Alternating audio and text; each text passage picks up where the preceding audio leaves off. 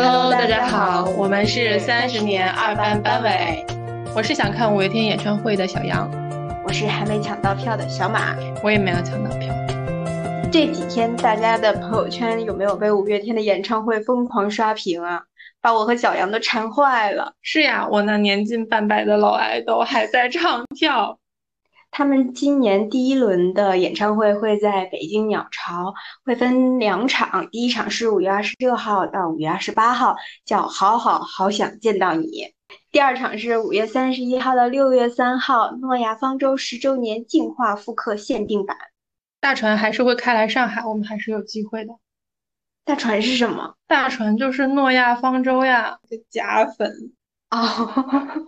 嗯，可能大船你不了解，但是里面有一首非常适合我们的社畜之歌，叫做《第二人生》，也许你听说过啊？这个我知道。十一年前，二零一二年的诺亚方舟演唱会，就是在配合同名专辑《第二人生》，而且这个演唱会呢，对五月天也有着里程碑式的意义。不知道就是假粉。我知道，是五月天第一次在北京鸟巢开演唱会。无名高地到鸟巢，我现在要跟你科普一下《第二人生》这张非常重要的专辑。你知道二零一二年是什么日子吗？二零一二年是我大二的日子。那你知道你差点活不过你大二的日子吗？哦，对对对，想起来了，那时候流行世界末日。对啊，那就是玛雅的预言。而且从零八年汶川大地震。一一年日本九级地震引发海啸，核电站泄漏等等等等，那几年天灾不断，所以呢，就是我们就总是会怀疑是不是真的到世界末日。嗯，就是出于这种想法呢，才有了这张专辑。而且这张专辑呢，也分为末日版和明日版两个版本，主要就是想传达的是，如果最后末日没有到来，你就有机会选择你的第二人生。我听歌的时候倒是没想这么多。我就是单纯觉得他们的歌都非常青春，特别热血。那他们的青春热血里面，难道没有你自己的一些经历吗？有啊，说来听听。我觉得高考是到现在为止我做过最热血的事儿。我当时听他们最多的一首歌，应该就是《倔强》。倔强，倔强。谢谢学习委员小杨为我指正。嗯，不客气，我的义务应该的。因为我记得有一次，老师班主任在开班会的时候，他就给我们放了一首歌，就是这首歌。哇，我当时听完以后就热血沸腾，特别是那句歌词：“下一站是不是天堂？就算失望，不能绝望。”我就是我自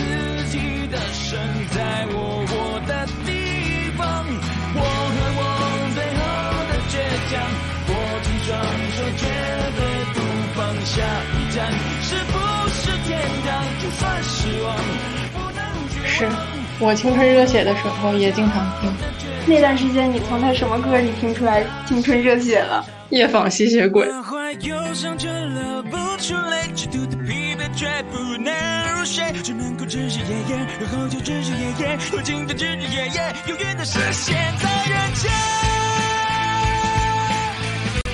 为什么呀？极度的疲惫却不能入睡，那不就是高考前的我吗？还有什么时候比那个时候更热血？还是吸血鬼？我觉得高考确实是我人生中最热血的时刻了。嗯，我懂，但是我现在更想了解的是，你有没有极度疲惫？有啊，太疲惫了，说来听听。那我先问你个问题吧，你五分钟能干多少事情？五分钟，五分钟难道不就是一个三分之一的课间休息？可能刚下楼吧，吃不完一个三明治，可能就是刷刷手机就过去了。不止，我高中的五分钟有无限的潜力。我在高中的时候可以五分钟从教室跑到食堂，并吃完一顿午饭。或者五分钟，我可以从教室跑到宿舍楼并洗完头。就时间像海绵里的水，你这是干海绵吧？因为我们那个时候不夸张的说，时间真的是以秒来计算的。比如说课间去上个厕所，基本上是几十秒的事情。或者说早上起来收拾你的床铺，也是几秒钟要完成的事情。那你们学校是什么漫威宇宙吗？如果是正常人，我可不答应。我们学校是有点厉害，就是它是高度军事化、封闭管理的学校，所以有非常严苛的作息制度，无论冬夏，早上五点半起床，晚上十点钟必须睡觉。这就意味着每个人的时间都是公平的，你必须在白天的这十几个小时里面完成你所有的学业。懂，限时秒杀，对，突然懂这种热血了。对，嗯。多一秒都没有，嗯，当时简直是对时间的极限利用，而且就是心中已经刨除了一切杂念，包括一些生活方面的。我感觉每天吃饭睡觉仅仅是为了维持正常的生命体征。所以你们那是东方青苍训练营。差不多，差不多，就是我们吃的东西，因为会有食堂嘛，食堂的饭菜当然是非常丰富，而且营养均衡的。可是学习强度很大，你就想吃零食啊，对不对？但我们有规定，也是为了大家的身体健康考虑，就是只能带六种水果，而且只能在寝室和食堂两个地方吃东西，其他校园里呀、教室里呀是完全不可以吃东西的。就这样坚持了三年，就以至于我高考完，有时候我在家吃零食的时候，我就突然会恍惚一下，我就会想，哎，这块区域能不能吃零食？那你是什么时候恢复正常？也得恢复个一阵子。没有没有，也就是过了那个暑假，差不多就没有这种紧张的感觉了。所以那个时候。从学习压力上，然后包括这种生活的快节奏上，我都非常的不适应。然后我们每天中午会有可能二十分钟的时间，那个电话线是通的，你可以给家里打电话。然后我可能就会隔两三天牺牲吃午饭的时间回宿舍，给家里打个电话，就是想听一听爸爸妈妈的声音。但是我每次打电话的时候，我妈刚接起来，她说一个喂，我一听到我妈的声音。我就控制不住了，然后我就开始哭，然后哭满二十分钟挂电话，每一次都是这样。但是我当时的我们班的同学更有甚者，就是他怕这个情绪会影响到他学习的那个状态，就选择不给家里打电话。那高中三年，就是你就一直坚持着这样作息，也不是我想坚持啦，其实，但是不管怎样，你能坚持下来就非常厉害了。对，我觉得最厉害的一点可能是这样严苛的作息条件下，你的那个心态还是积极的，然后你还有动力去学习去进步。我觉得这至少现在的自己可能不一定能做到这样了。那你的动力到底来自于哪里呀？我的动力就是有一次，我们的班主任给我们开班会的时候，他放了一组名校的宣传片。哇，我看了以后，我就觉得每一个我都想去，去其中任何一所，我这我就值了，那就是我的下一站天堂。我对对这种生活我是非常震惊的。震惊嘛？当时我没觉得震惊，因为大家都是在学校封闭管理，你也接触不到外界的信息。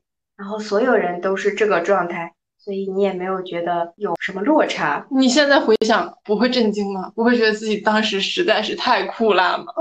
会呀，现在想想是很震惊。所以你对于一个你当时都没有空去想的一场决定你人生的考试，你其实付出了这么多。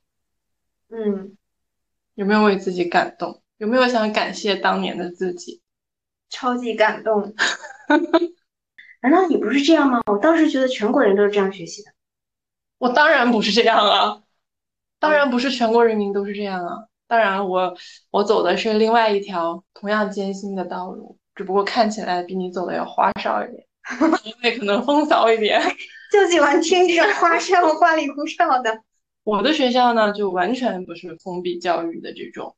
我的学校呢，是所谓的非常自由开放的，人称驾校。因为所有的假都会放。高三那年，我们班还在进行全校范围内的英文话剧的演出。哦，就是就用我们老师的一句话讲，我们考试怎么了？考试之前我也要讲新课，我也不会给你复习的，就是为了表达一种对考试的蔑视。哇，这不是电视剧里的学校吗？嗯，是的，表面很光鲜，是不是？但是我们都背地里学习，一定要背地里学习，因为每个人都有，就同学们都很优秀嘛，每个人可能都有一条潜在的出路。什么出路？就有的人他有特长，有的人他脑子特别厉害，就去学竞赛；有的人呢，他就是会有一些科技创新啊什么的。就是对于高考这条路来讲，远比我们想象的通路要多。只不过呢，就是学习可能是最直接、最基础的一条。所以呢，面对这么多选择的时候呢，我考虑到自身的条件，当然还是就是老老实实的学习。嗯，但是在学习的这个过程当中呢，我们学校不会像你们学校那样规定学习的时间，规定学习的就是这个步骤。我们其实整体来讲还算是比较的自由。但是这个自由就更容易拉开差距，就是有的人你觉得他没有怎么学习，但是呢，他只是在你看不见的地方学习，所以你就是一定要自己找一套自己的方法。但是这个过程是非常煎熬的，因为嗯，我们学校的学生成绩都比较好嘛，大家都是以一种非常骄傲的姿态进来的，所以是大家都装着明面上没有在学习，白天天天玩在一起 吗？对呀，就是这样的呀。白天我们一开始刚刚开学的时候，中午去图书馆学习的人可能也就五六个，大家都是佯装着，哎呦我不学习，我就知道玩儿。然后呢，我哎呦学谁学习呀，是吧？这点东西还用学？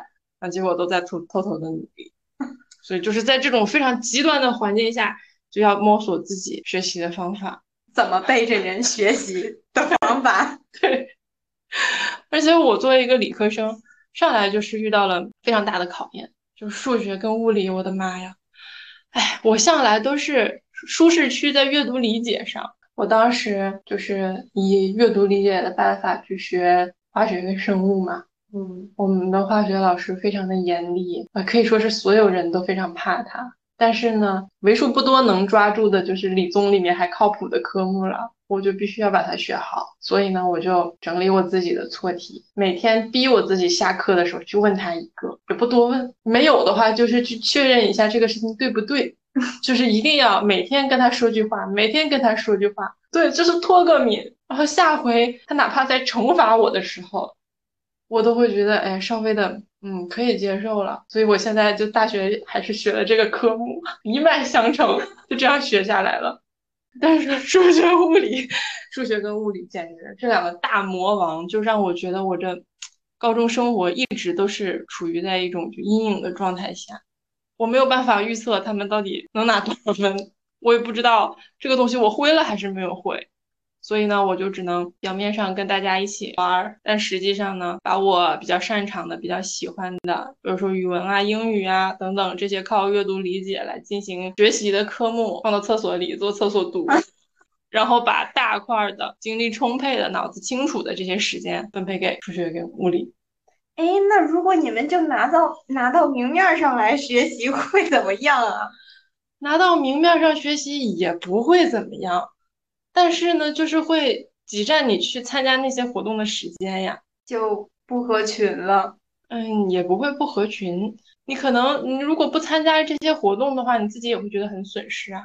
就是在最好的年纪有这种非常像电视剧一样的这种活动，你也没有办法抵抗这种诱惑，你还是想成为里面的一员。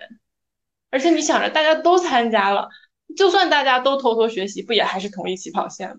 那我这样想一想，我很有可能就被这些花里胡哨的活动给拐跑了，回家也不想学习了，每天就想这些活动。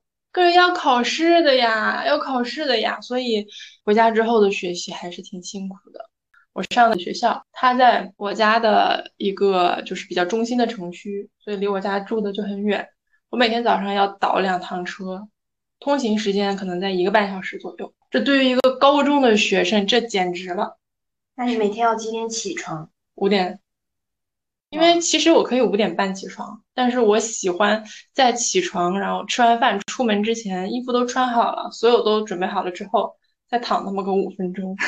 那五分钟是我人生中最快的五分钟。我感觉我刚刚躺上去，甚至眼都没有眨一下就过去了。嗯，然后我就无论春夏秋冬就这样来回通勤。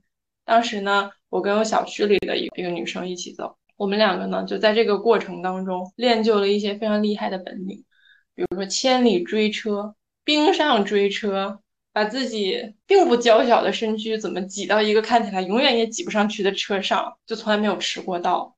所以到现在为止，我的步速你也是知道的，练习时长三年。对啊，我晕车都治好了。哎，那这么辛苦，你没有想过稍微偷个懒，懈怠一下？我懈怠了，我谈恋爱了。那你高考的动力是？我就是想光明正大的谈恋爱，然后并且想离开我家，然后自己出去看一看更大的城市。十七八岁的时候就觉得我的爸爸妈妈当然非常爱我，但是呢，我们有了一些不可调和的矛盾，就比如说。我自己很喜欢的各种小东西、小物件，同学送的呀，自己买的呀，比如说玩具熊啊什么的这些东西，我妈妈从来都不让我摆在桌面上，都是封好，还有抽真空，然后给我塞到一个看不见的地方去，说这些东西等你以后有家再摆。我能理解你妈妈，我非常能理解。我知道你理解的点肯定跟我不一样，然后我就想，哎，那我就得有个家。我又觉得他们这样爱我，我不想跟他们起非常正面的冲突，所以我就只能自己换一个天地去生存。我总觉得我这一辈子要见见大城市，然后要去一些我没有待过的地方生活一下。所以呢，我当时所有的动力就是要离开我的家乡。但是呢，这个事儿我爸妈其实并不是很赞成，但是他们还是尊重我的决定。所以呢，我就是全力以赴，我能去哪里，他们就一定会支持我。那你高考前有没有想去的某个城市？我高考前想去的地方多了，就哪儿大想去哪儿，北京、上海这种大城市，我就都很想去啊。所以当时就是，尽管对于具体未来要做什么没有明确的概念，但是就是觉得老娘就拼这一把了，这一把成了，对，就什么什么愿望都能实现；这一把失败了。就是会有那种复读的噩梦，那有点梭哈那感觉。那你不梭哈吗？此时不梭哈，何时梭哈？我我其实没想这么多哎，因为我想的是赶紧把这事儿结束了，就有点在熬日子的感觉。你别骗人了，结束了之后，你你在我们寝室不还是之前一样的作息？你根本不想结束，你是非常享受。那是肌肉记忆，那是肌肉记忆。但是我觉得高考热血是我高考完以后再回望那段时间的时候，我才觉得它是很热血的，因为就是因为你现在凉了，凉下来了，所以相比而言那个时候就热了。对，当时正在水深火热中，火上烤着呢，来不及反应。现在反应过来，现在回头看的时候，觉得那时候热血。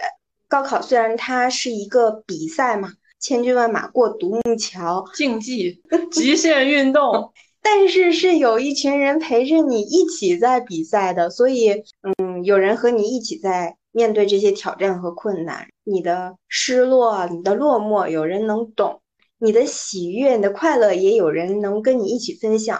我记得有一次冬天嘛，然后我们也是依然五点半起床。然后五点四十五分的时候，要所有人就在操场上站定，排好队了，嗯，准时开跑。然后我记得那天特别冷，我就看着我们的校长，他就背着个手站在那个主席台上面，看着我们跑圈儿。然后看到一半儿呢，他就走下来了，就开始捡操场上的垃圾。然后我当时就觉得，嗯，老师和校长是跟你站在一起的。嗯，他们是在背后是你一股强大的支撑力量，因为我们是住校嘛，你也不常回家，所以可能那种来自家庭的、来自父母的支持不太能感受那么多，所以其实是很依赖老师的。那天就是校长校长那个伟岸的背影给了我一些力量，但是可能你在更大了以后，因为大家的选择啊、道路啊都不一样了嘛。更多时候是你一个人在这个路上努力，很少能再碰到有这么多人跟你一起，所以就可能你你有些事儿你光想一想这一点，你就会放弃了。然后，那从这个角度想，我觉得高考这件事儿还是一件很热血的事儿。如果我看到这个高考的场景或者学习的场景，就是在非常拥挤的小教室里面，头上摇着那种吊扇，堆的到处是卷子，百日誓师啊，什么对未来很有期待，这种画面依然会非常感动我。但是我其实对于我自己当时的这种非常宏大的这种场景，我已经记不起来很多了。我会记一些非常小的一些画面，就比如说我高考的前一天晚上，就大家都洗白白准备睡觉了，然后我就站在我们家那个时候租在学校的旁边嘛，就上学方便嘛，然后是六层楼，我就站在那个窗户，窗户很大，我自己在最大的房间里。就往下看，其实什么也看不到，黑乎乎的。然后楼下夏天嘛，能听到啤酒咣啷咣啷的声音，然后烤串扇那个扇子的那个声音。我当时其实脑子里面并不知道在想什么，我就想，我就面前是巨大的那种未来，我不知道他是什么样子，我也不知道该对他有什么期待。然后这个时候，我爸我妈进来了，敲门进来了，说你要是睡不着的话，我们就带你去跑一圈，就非常荒唐。那你去跑了吗？我当然没有啊，就非常荒唐啊！而且就是说这个话的时候，我感觉他们俩非常紧张。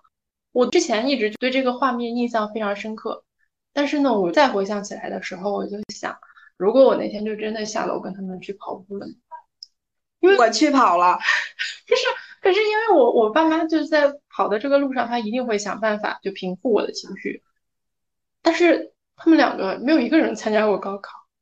我就是很想知道他们会跟我说啥，我现在就是突然就觉得很遗憾，我没有听到，不如跑一跑了。我跑了，嗯，然后呢？我们每天都有跑操环节，高考那两天 也没落下。早上去跑了个操，然后被拉到考场去考试。那是希望你们把考试当做平常。对，确实，就那两天跟平时其实没有什么太大的差别。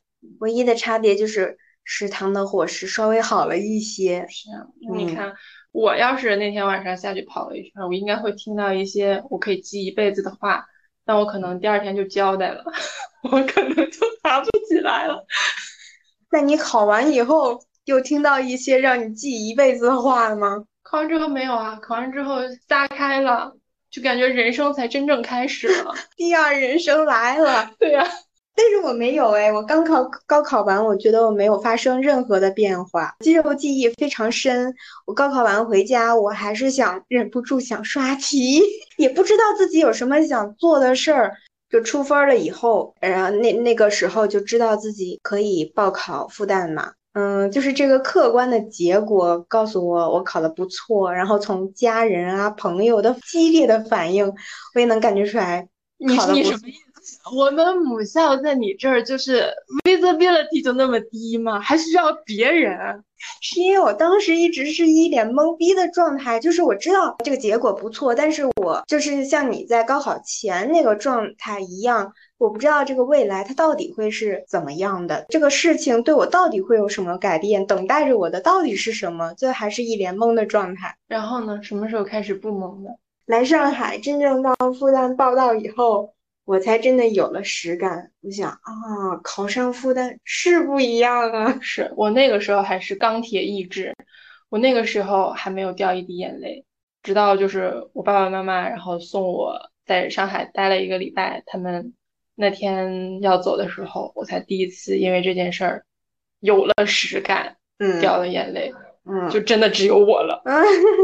哦，但我我的我的大学时代没有这些煽情的情感吧，我就完全处于一个非常兴奋、非常快乐的状态。因为我家算是一个四五线的城市吧，然后来到上海滩这么一国际大都市，就是各方面的差异，不仅仅是经济物质方面，比如说人人的精神面貌啊、思想境界呀。然后眼界呀、见识啊，然后各种文化差异都都是跟我原来的生活环境有很大的差异，而且我我就是一个就是喜欢新鲜事物的人。是，我知道，我陪你不知道打卡了多少个难吃的网红店。对，约饭我会首选我没吃过的新店。各种各方面的新，然后让我有了很大的满足感。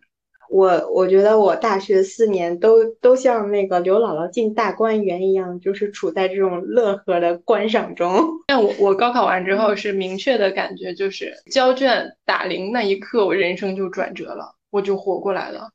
我之后就开始烫头发、看电影，跟男朋友一起出去做家教攒钱。我们这一个假期可能就当时也攒了几千块，然后买了一个相机。然后那一个假期就过去了，那一个假期就是一直沉浸在一种我要走了的兴奋。但是呢，我全家人也不能说很悲伤，他们各自都有一些各自的想法。然后我是我们家里可能近期第一个出远门的人，嗯，所以他们就是会逮住机会，每个人都单独跟我聊两句，让我就是可以记到现在的话。嗯啊，但是都是表明了他们的态度，但每个人的态度就是你不要走太远，你终究会回来。结果我到现在也没有回去，所以这也是我每次回假期啊什么的回老家之后再离开，然后总是会哭唧唧的原因，就是平时并不会跟你聊正事儿的这种亲戚，然后他都是希望。你能够团结到一个大家庭的周围，就是不要自己去太辛苦，一个人去打拼。但是这不是很符合你那个高考时候你的那个初衷吗？就是想到远的地方去。当时不是不懂事儿吗？就离得越远，越觉得家里香。确实，嗯，我我进入大学的这个心态的转折点，就是从。我要在这里独立生活，到啊，怎么就剩我一个人生活了？就这个转折点，就是在我爸爸妈妈送我然后离开的那天早上。那天早上正好是我们入学的体检，我早上因为就是要抽血，不能吃饭，所以我就很饿。那我爸妈那天早上就要走了，所以呢，我们三个人就是背对背就开始往远走。在转过去那一刹那，我就哭了。我爸妈给我留了早餐，我就拿着这个早餐等抽血完了之后吃嘛。我就哭着去抽血，居然血呢也没有抽得很顺利，就是插了两次管才抽够，我就很疼。出来的时候呢，就是一直哭一直哭，站在外面呢，拿着我爸妈妈给我准备的就是这个早餐，然后呢，打算就是我再哭一会儿，哭完我就吃。然后我的高中同学这个时候过来了，跟我说：“哎，我也没吃早餐呢。”然后就拿走了我的早餐，跟我说没有关系的。上海这个地方，我爸爸来过。我爸爸知道，只要你努力，只要你努力，就会得到人的尊重。吃得苦中苦，方为人上人。可为什么要拿我爸妈留下的早餐？我当时我真的，如果不是刚刚抽完血，我我可能就太虚弱了，不然我就会做出一些过激的举动。然后我就认识到，就是我自己一个人了，要自己打热水。自己洗袜子，没有马桶，要自己走路去洗澡，然后水龙头的水是按时间收费。哦，这些我都没有困扰过我。是，那你当你特种兵，都觉得好新鲜，好好玩哦。上大学原来是这样的，而且同学们也都好好玩，好有意思。然后那个时候虽然就是也也能感觉到自己和来自全国各地的优秀的同学们之间的差距。但是反正也跟上趟了，就是在跟着走，所以我感觉我的大学四年还是上的很快乐。但是有一件事儿，其实让我对高考这件事儿有一点点的嗯思考，就是那时候在那个招生办兼职，就是负责接考生的咨询电话。就主要来咨询的都是想要通过自主招生啊，或者特长生招生啊这种来那个考复旦的考生。我就发现，就是那些来自一线城市的考生，他们基本上都是自己打电话来询问，并且表达非常流畅，逻辑也很清晰。可能其他城市的考生更多家长来提问。从这一点点的差别上，其实有隐隐约约感觉到，虽然大家可能高考的分数都一样，大家同时都来到了这个学校，但是有一些差距已经拉开了。嗯，这种这种感觉，我其实上大学的时候没有特别明显的感受到，因为大学就像你说的，不是大家一起在就是为同一个目标，就是其实相对已经分散了，尤其像我们学校，每个人选的课都不一样。我其实当时没有特别多的这种感觉，当然了，也是看到很多优秀的人，也能看到一些差距。但是面对这种情况，我已经可以很很 peace 的处理了，因为我从初中升高中的时候就有经历过这样一轮。我当时其实心里是非常怨的，我是以非常高的成绩考到了我的高中，但是呢，我就感受到了这种被隐形拉开的差距，而且这件事情之前没有人提醒过我，所以我就怨的是，如果有人告诉我，我一定能做好，但是就是没有人告诉我，那么是谁该告诉我呢？我就开始有的时候怨我爸妈，为什么他们两个那么辛苦的把我养大，然后居然不告诉我这些？但其实就是他们也不知道。对对啊，就这些事儿，你就只能靠自己嘛。但是，一旦发现这种差距的时候，那肯定前提都是好的，就是因为你走到了更好的地方，走到了更高的地方，然后呢，你看到差距才有机会去弥补它。对，嗯。而且我觉得，就是在上大学的时候，我觉得是我自我空前膨胀的时候。那时候有那个名校光环嘛，你走到哪里。基本上都会收获这种羡慕的。你都走到哪里了？就走到家里。嗨，而且那时候就是我对我对我的爸妈也会有一些，嗯，就是对他们的看法也有些微妙的改变。我就觉得他们已经有点什么都不懂了。嗯，我现在知道的东西很多，所以我可以完全就是我的我的道路，我可以自己完全做主，自己做选择。然后不用听他们的建议，因为他们的建议更多是对我的限制。我觉得我就有无限的可能，我什么不能干啊？那你就是熟的晚了，因为因为我我我可能从小学开始，我爸妈就不会干涉我的任何选择，嗯，所以我没有这种就是脱离他们的快感。我就是之前想离开家，就是说破天，顶多顶多也就是避免冲突，嗯嗯。那所以我就没有那么明显的感觉到有光环，但是我爸妈开心是明显的，非常明显的。因为我记得就是高考这个结果出来了之后，然后我爸爸就打电话给家里人报喜，嗯嗯，就说这件事儿，就是说，哎呀，还是考的一般，就是是没有考到最顶级的学校，欲扬先抑是吧？啊，然后。然后我家里的亲戚就是说：“哎呀，这都已经是咱们家祖坟冒青烟了。”总是会收获一些就崇拜的眼神。你看看，不仅我收获了，你这不也收获了？当时确实是考的蛮好的，但是不代表我现在就不是社畜啊。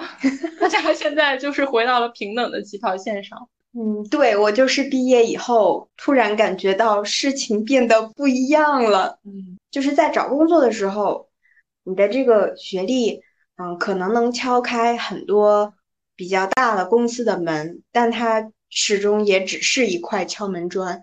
走向社会混江湖，其他方面的能力，比如说你的沟通能力啊、社交能力啊，包括你的情商啊、人脉啊。或者你拥有的财富啊，你的美貌，对，还有体力，这些每一项都同等重要。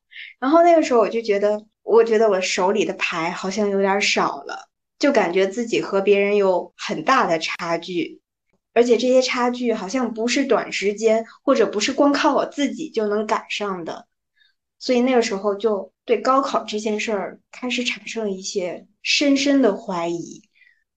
可是这有什么好怀疑的呢？就事实就是这样啊，他就是只考数理化、政史地或者是理化生，就这么几门啊，他别的他都没考你啊，没有，他只是认证了你这几门合格了，这几门还不错，别的什么情商、人脉，人家没考你啊，你凭什么怀疑人家？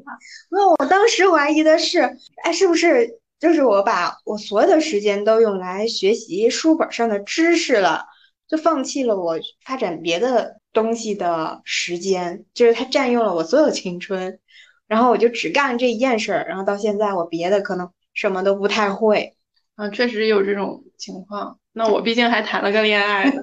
对呀，这儿我也缺了，这课也补不上。反正我毕业以后这四到五年，我都我都非常的嗯迷茫，或者说是比较挫败吧。就是感觉找不到自己的位置，然后也不知道怎么去找自己的位置，不知道应该去哪里找位置。嗯，但是但是这种这种想法或者说这种心情，就是你跟别人说，大大部分人也不能理解，因为从客观上说，就是你的你起点就已经很高了。不仅起点高，就是在你迷茫的时候，你其实也是站在一个比很多人高的位置上。对对，所以呢，就是你在说你的迷茫的时候呢，其实对很多人已经是一种伤害了。就是不满足吧，你你还是想去争那个第一，或者说最好，然后你就发现身边总有人比你好，然后你的努力呢，又好像没有什么方法可言，也不知道从哪儿努力，所以就一直跟自己憋着这股劲儿。那你现在好点了吗？嗯，现在好了。咋好的？就四这四五年磨出来的呀。有一些想法什么的碰撞，然后打碎了，然后又重建，这样一遍一遍来。现在慢慢找到一点感觉，大概隐隐找到了自己的位置以及自己要干什么。所以就是现在的想法就没有那么极端了，包括对高考这件事的看法也在慢慢改变。你看，就说这件事儿还是很重要，高考这个东西还是很重要。你多年之后捋自己的想法，居然还是能捋到他头上。对，因为他确实是改变了我的命运啊！你也改变了我，我觉得他改变了所有人。对，就是现在的生活是我高考前绝不可能想象到的。这是我们可能算是在高考的里面平安度过了，然后呢又考的蛮好的。对，当然就是你看，像有些人他也是考的不太好的。嗯，就比如说我的老公，你的老公不太合适吧？这例子，他就那就是没有太考好嘛，那怎么办？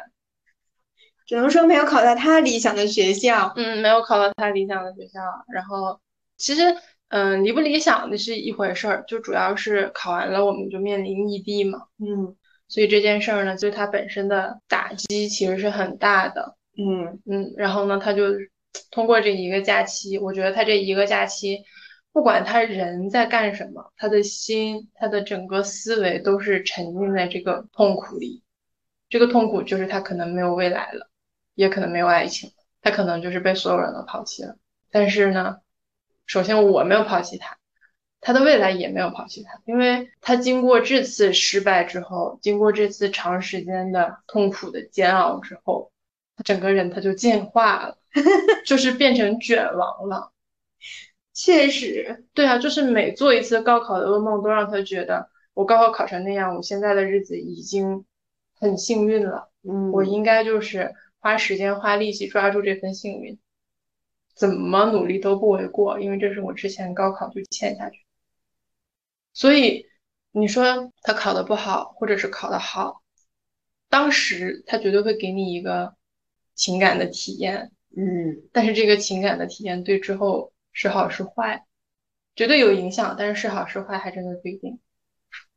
对，嗯，而且就是现在你再回头去看高考。它确实不是能决定你命运的唯一的方式，就是在你后面的人生中，你的选择还有很多很多，而且越往后，你你就越发现，其实没几个人真的关心你是怎么活的，你活成什么样了。嗯嗯，就高考这个事情，它在我们心里那么重要，一个是它是一个，当然了，就是最主流的上升阶梯，嗯，再一个就是它可能是我们真正意义上第一次有机会做决定。所以我觉得现在还没有高考以及即将高考的朋友们，还是值得去拼一拼。你现在不拼，真的没有其他事情可以做。对，因为就是这个东西，就是其实对你以后的影响是非常深的。我不只是它可能会改变你的命运啊什么的，就是每当你遇到困难的时候，你你你回想自己当时那个热血的状态，是一个很强的一剂强心剂。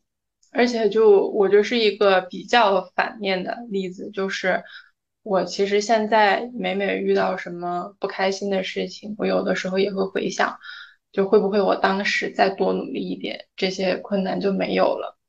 那答案我们肯定不知道，但是希望大家不要在心里留这样的遗憾，不要留这样可以就是让自己去不断追问的这么一个空洞。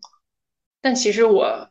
我我已经复盘过很多次了，我就是努力到天上，以我的这种 水平，也就是现在这样了。总之就是希望大家考什么都顺利，然后取得理想的结果。如果那样的话，取得理想的结果，反正也不要骄傲。反正你看，像我们都考的挺好的，但现在还是一场演唱会都看不上。对，高考也就那样。对，也就那样。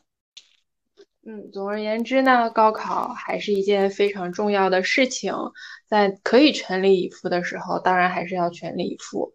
但是呢，以我们这三十多年的练习经验，发现呢，有很多优秀的人，他们可能并不是从高考走出来的，或者是他们的优秀呢，也并没有成功的得到高考这个考试的认可。所以大家还是要多储备些知识，就会有更多的路可以走。那么接下来呢，就是我们今天的硬核知识分享环节。小马同学，你准备好了吗？哎呀，今天没准备，怎么会没有准备呢？你缺什么？你给我点思路呗。好，这就来给您来一首思路。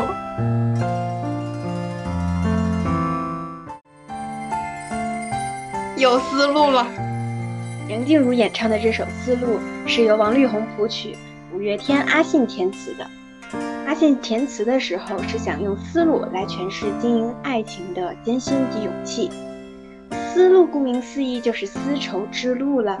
古代路上的丝绸之路是从长安出发，经河西走廊向西，经过中亚，直到地中海地区的一条道路。但是，创造丝绸之路这个概念的其实是德国的地理学家李希霍芬。他在1877年出版的一本书里面提出，并且还绘制了当时的第一幅丝绸之路地图。但这个名字其实是站在西方人的立场上命名的，因为在中国输出的各种产品中，对他们来说，丝绸是最重要的，是昂贵的奢侈品。因为古代陆路的交通成本很高嘛，如果用驼队把麻布啊、水稻啊驮出去，是不会有人要的，因为太贵了。所以一定要运好运输的奢侈品。那另一种中国的特产瓷器，因为它太重又容易碎。很难陆运，所以就走海运，而且这个瓷器还可以作为船的压舱物，在海水里又不会腐烂，这就形成了一条海上丝绸之路。那么，如果这条路站在当时中国人的立场上命名，其实可以被称作天马之路。天马就是汗血宝马，当时位于西域的大渊国出产汗血宝马。汉武帝不惜以倾国之力两次远征大渊，追索汗血宝马。今天的汗血宝马也主要来自土库曼斯坦。那《丝路》这首歌里呢，也有提到丝绸之路的必经地点，比如我将眼泪流成天山上面的湖，还有穿越过亚细亚的迷雾。天山、亚细亚都是丝绸之路必经之地。天山山脉把新疆分为北疆和南疆。天山山脉上有一个世界上最深的高山大湖，叫伊塞克湖，它位于今天吉尔吉斯斯坦境内，被称为上帝遗落的珍珠。而亚细亚呢，其实泛指是亚洲，其中土耳其有小亚细亚之称，这个称呼是来自圣经。那土耳其也就是古代丝绸之路的终点了。这条通往西域的道路，的确是。充满了艰辛，歌里也有写到：“黄风沙是我单薄衣服，大漠黄沙驼队。”应该是大家一提到古代丝绸之路，就自然想到的一个经典意象。但是事实上，丝绸之路作为沟通亚欧大陆的重要文明之路，绝非只有大漠黄沙，而是由绿洲、雪山、峡谷、草原、森林、冰川、鲜花、关爱。驿站、石窟、寺庙等等组成的绚烂画卷。好了，今天的自习就到这里，再去看看票吧，没准还能抢着，或者再去看看书吧，过两天就考了。拜拜。